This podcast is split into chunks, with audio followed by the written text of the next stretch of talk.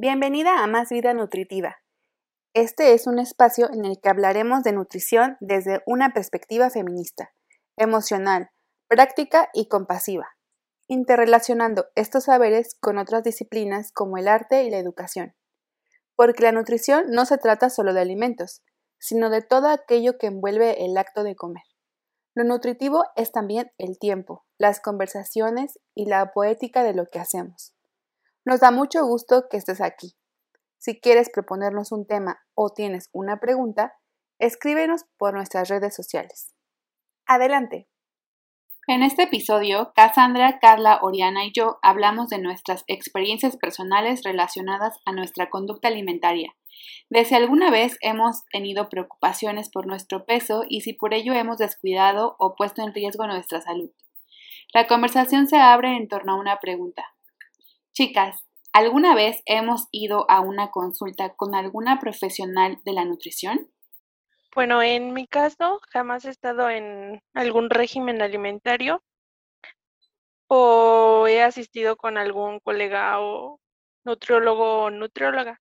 Sin embargo, tengo que admitir que en lo que fue mi adolescencia, pues al igual que me imagino que la mayoría de nosotros, en esta época no estaba conforme con mi apariencia física y mi alimentación pues no era tan adecuada, que digamos.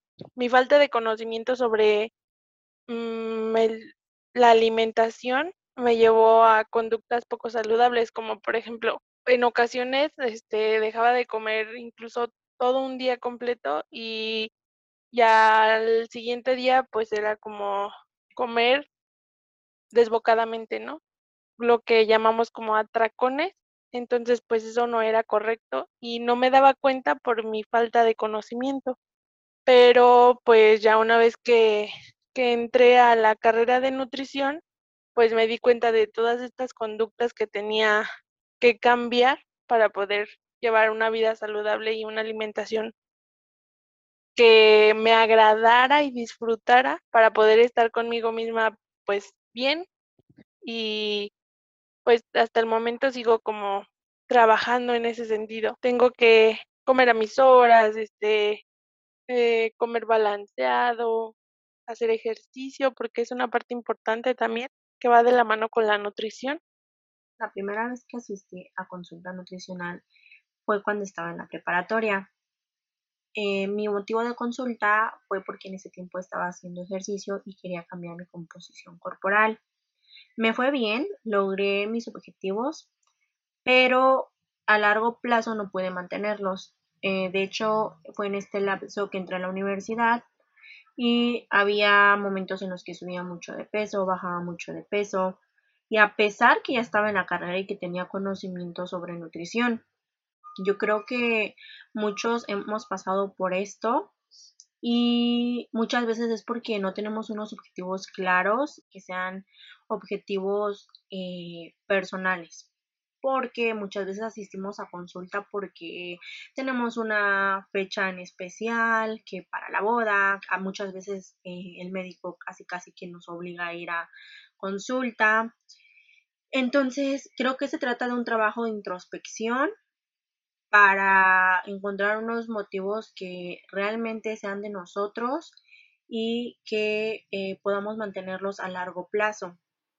También sabes que sucede, en mi experiencia, una vez fui con una persona que era experta y que estudió para hacer entrenamiento físico y me dejó unos ejercicios y tal y los empecé a hacer, pero pues pasó como un mes y me aburrí, ¿no?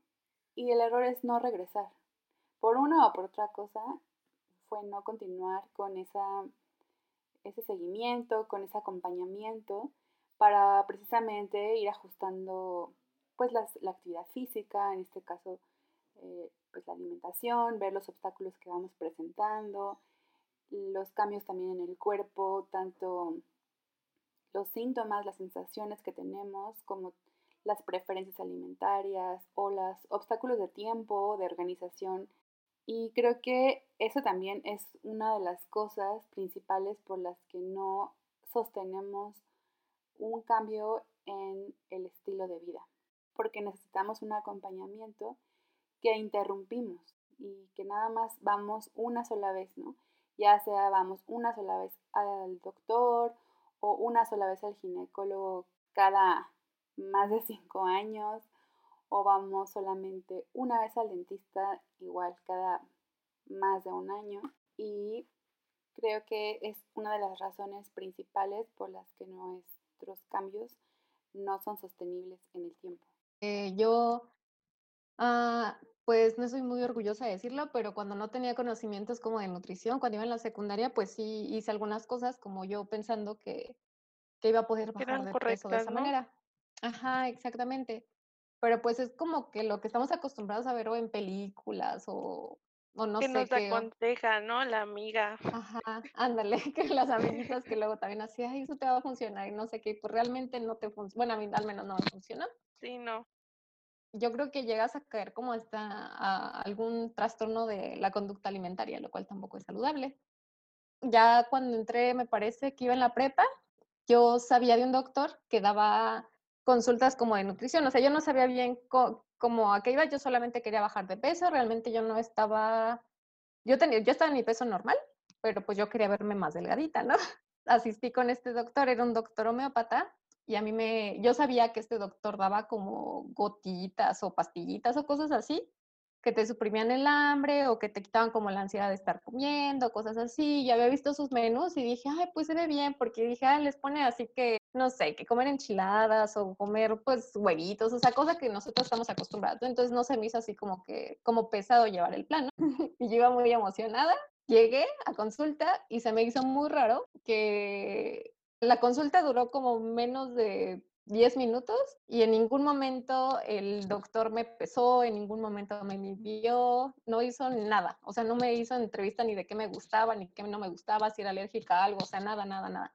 Y como a, a ojo de buen cubero, el doctor me dijo así de que, ay, pues necesitas unas tantas calorías, ni me acuerdo cuántas me puso, pero me dijo, has de necesitar como tantas. Y entonces en su escritorio tenía como bonches de hojas pon tú que un bonche era de, no sé, 1300 calorías, el siguiente bonche de 1400 y así. Entonces, como a mí me calculó, me dijo, ah, tú eres de tantas. Entonces, entre el bonche te agarra una hojita y me la entrega. O sea, todas las, hojitas eran iguales, eran el mismo plan y todo, y me la entrega.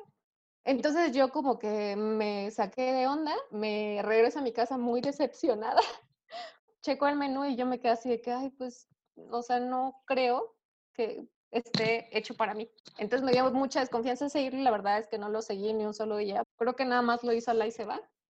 Y también me dio como mucha desconfianza que la hojita traía firma y nombre de una nutrióloga, pero la nutrióloga ni siquiera estuvo presente en la consulta. Y así fue mi experiencia. Yendo, no fue con un nutriólogo, pero pues sí fue con un doctor homeópata que según daba consultas de nutrición.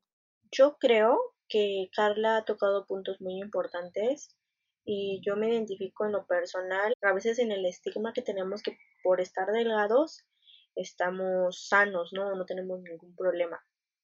Por ejemplo, yo en estas veces que les platicaba que bajaba mucho de peso, eh, hubo una ocasión en la que me tuve que tomar uno, unos estudios bioquímicos de sangre eh, porque estaba en un proyecto de la universidad. Muchas veces no nos hacemos estudios hasta que ya son realmente necesarios, ¿no? No, no lo hacemos de manera preventiva.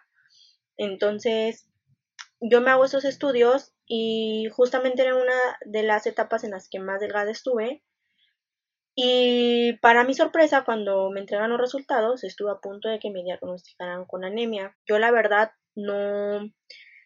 Ahorita como que me pongo a pensar en qué pasaba en esa etapa de mi vida y recuerdo que sí estaba como bajo mucho estrés, eh, estaba en época de exámenes, aparte en el trabajo, en mi vida personal tenía pues algunos problemas.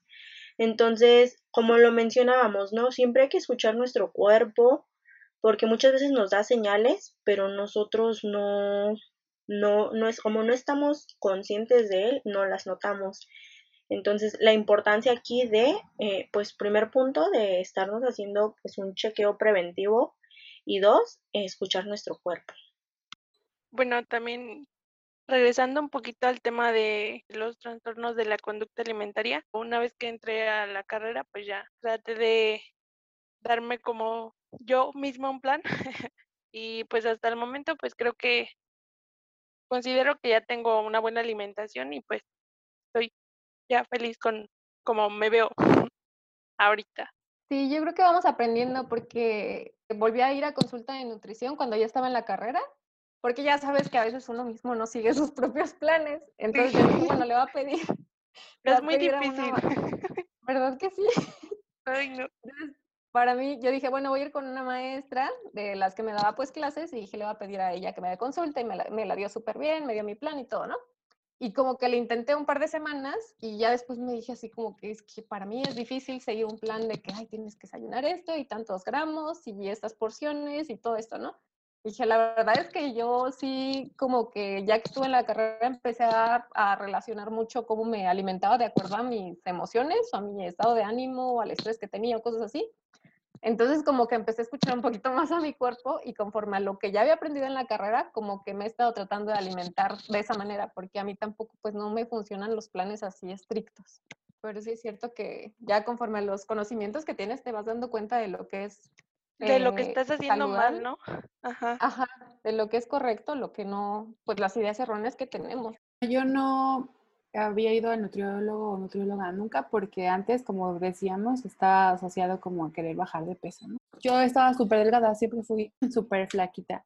Entonces, lo que yo quería más bien era subir de peso, porque a mí me daba mucha pena ponerme un short o una falda y que mis piernas se vieran así bien flaquitas. Yo lo que hacía era ver revistas y ahí venían como tips, ¿no? Y yo dije, bueno, para subir de peso está bien fácil, no tengo que comer mucho y ya. más intentaba comer y comer y comer, pero era comida, o sea, porque pues les digo que en mi casa no había dulces ni nada, ¿no? Nomás tomaba más vasos de leche, me servía más veces guisado o comía más rebanadas de pan, así, pero no, no subía de peso. Empecé a hacer ejercicio para mis piernas, para que no se vieran tan flacas. Y pues ya después me casé, me embaracé y todo, y ahí fue cuando fue la parte que, más gorda he sido, ¿no?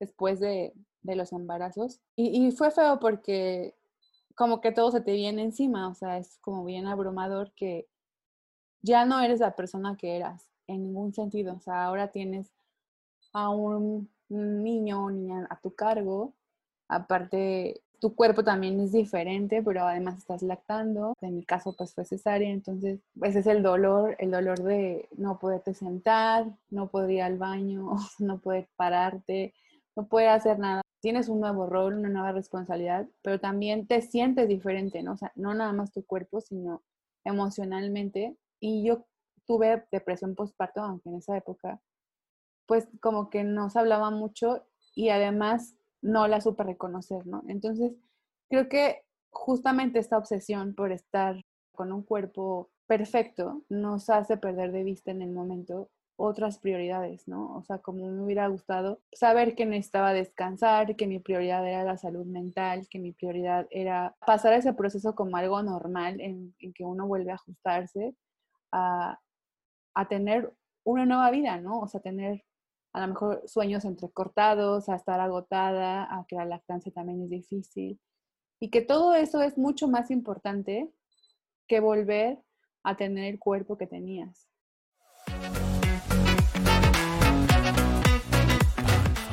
Muchas gracias por escucharnos. Nos vemos en nuestro siguiente episodio.